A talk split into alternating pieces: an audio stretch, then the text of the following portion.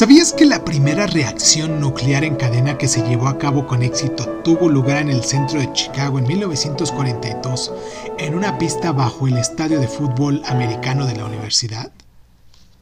En agosto de 1939, el famoso científico Albert Einstein escribió una breve carta a Franklin D. Roosevelt por entonces presidente de los Estados Unidos, transmitiéndole su profundo miedo ante la posibilidad de que la Alemania nazi desarrollara una bomba atómica a partir de uranio. Los efectos de una bomba de este tipo en manos de los nazis, dijo, serían inimaginables. Puso, una única bomba de este tipo, llevada en barco y explosionada en un puerto, escribió Einstein, podría destruir sin problemas la totalidad del puerto, además de parte del territorio colindante. Einstein cada vez estaba más desesperado ante lo preocupante de las noticias que llevaban desde Europa ese verano, poco antes de la Segunda Guerra Mundial. El objetivo de la carta de Einstein era advertir a Roosevelt, pero tuvo una consecuencia inesperada. Si la Alemania nazi podía desarrollar una arma tan terrorífica, Roosevelt decidió que lo mejor que podía hacer Estados Unidos era fabricar una primero. Antes de que Estados Unidos entrara en la guerra en 1941, su gobierno puso en marcha un programa para estudiar el potencial militar de uranio. Después de Pearl Harbor, este programa evolucionó para convertirse en Proyecto Manhattan.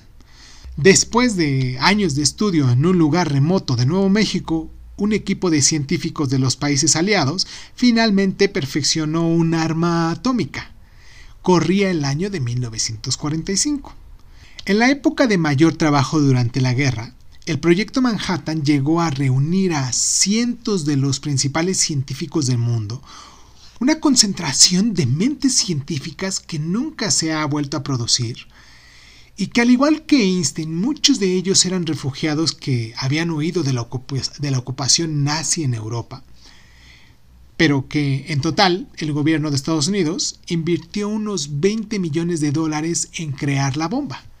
Su utilización contra las ciudades japonesas en Hiroshima y Nagasaki en el año de 1945 acabó con dos de los principales centros industriales de esta isla y con la vida de 120.000 civiles. El objetivo era obligar a los japoneses a rendirse y, obviamente se consiguió. Días después de la caída de la bomba de Nagasaki, Japón capituló. Aquel uso de la bomba hoy en día sigue siendo polémico.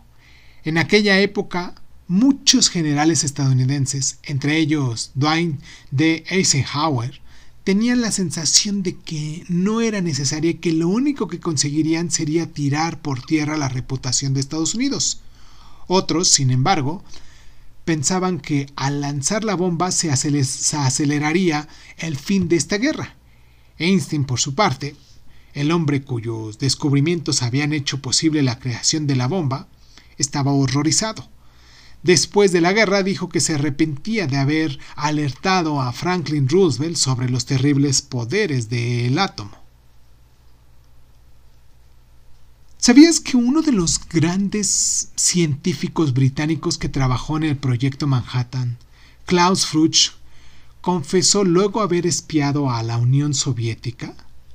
Y que gracias en parte a la información que les hicieron llegar Fruch y otros espías, los soviéticos probaron su primera arma nuclear en 1949 si tú viste la película recientemente que salió así del proyecto Manhattan, que habla sobre esto, de la preparación de, la guerra, de la, de la bomba atómica, mucho me gustaría que nos dejaras tus comentarios si es que ya viste la película que salió hace un par de meses.